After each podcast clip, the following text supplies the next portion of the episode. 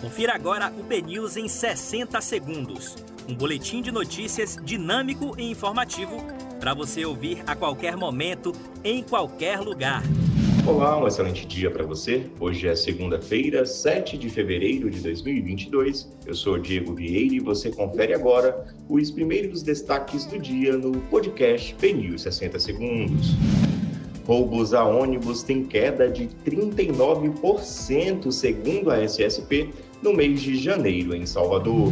Menina de dois anos morre após ser baleada na testa em Feira de Santana. Ex-vereador mata esposa grávida e alega tiro acidental em Santo Estevão. Cheio de superstições, secretário da Saúde de Salvador, Léo Prates, crava data de saída da prefeitura. População em situação de rua cresce significativamente em Salvador durante a pandemia. E atenção, Pernambués e Pituba recebem pontos de testagem rápida contra a Covid-19 a partir desta terça-feira.